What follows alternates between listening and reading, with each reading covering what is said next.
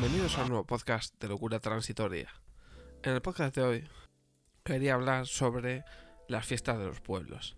Algo que ya en estos meses se empieza a notar, porque de hecho para estas fechas de finales de junio ya habría habido alguna fiesta y vendría lo que es en verano todo el grueso de este tipo de eventos.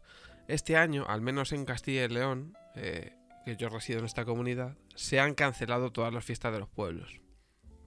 Y a raíz de esto, obviamente, algunos eh, empresarios del sector de las fiestas, como pueden ser los del sector taurino o el sector de eventos, eh, orquestas, discomóviles y demás, pues se han visto como desamparados ¿no? ante la cancelación de dichas fiestas.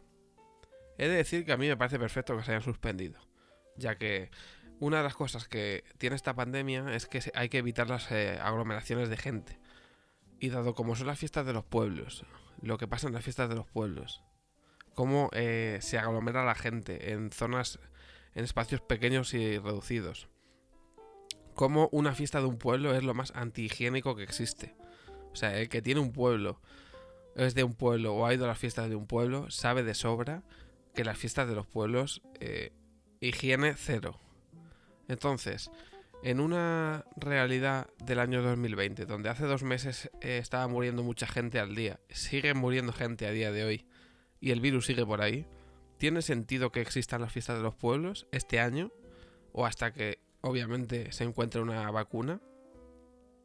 ¿Tiene sentido que sabiendo cómo son las fiestas de los pueblos, sabiendo lo que, eh, lo que mm, revive estas fiestas, lo que hace que las fiestas sean como son, que es los eventos eh, donde se masifican las cosas, o sea, reuniones de gente en peñas, aglomeración de gente en eventos taurinos, en eventos eh, como orquestas, discomóviles, o sea, ¿tiene sentido llevarlas a cabo en este año? ¿Realmente alguien piensa que se van a poder adoptar las medidas necesarias para que esto funcione?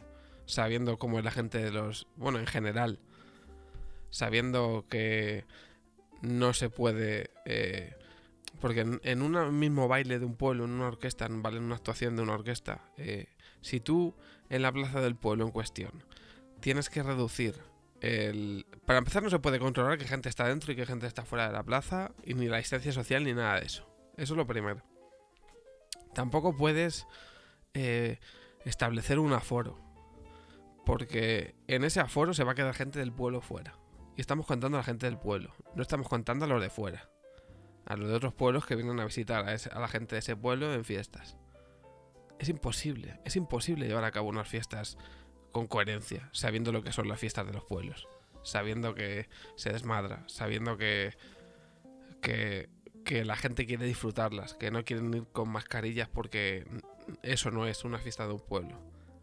Entonces, para hacer algo mal, para que alguien se quiera saltar las normas hacer una fiesta, que esté todo el mundo junto, que, que pueda haber un posible rebrote, porque al final tú eres de tu pueblo y la gente de tu pueblo entre la media lo conoces.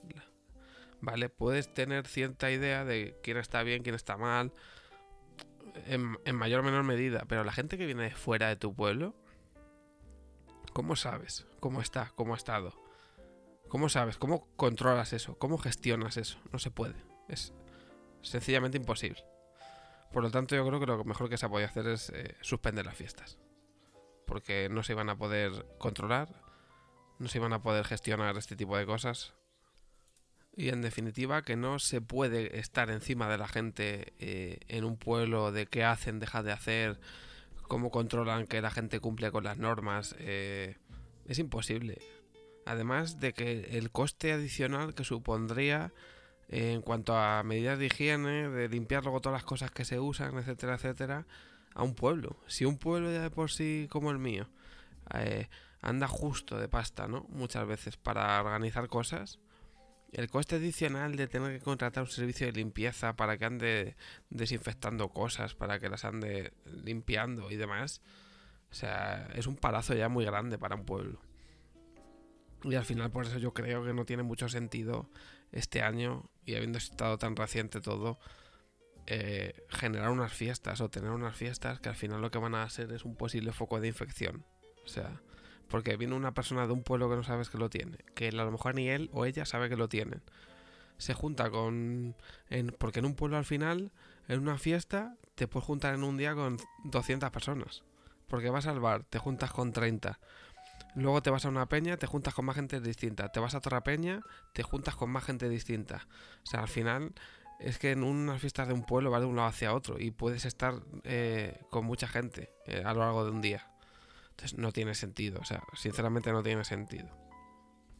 Y este podcast viene a raíz de eh, una persona que lleva dos orquestas, ¿vale? Que es empresario, él es el cantante de dichas orquestas, que hace poco ha sacado un vídeo, bueno, cuando se hizo público que la Junta de Castilla y León iba a prohibir y había prohibido las fiestas de los pueblos durante todo el año, lo que quedaba este año 2020 pues como que se sintió, eh, obviamente está afectado porque él es empresario, tiene dos orquestas grandes eh, y claro, eh, es un verano sin trabajar.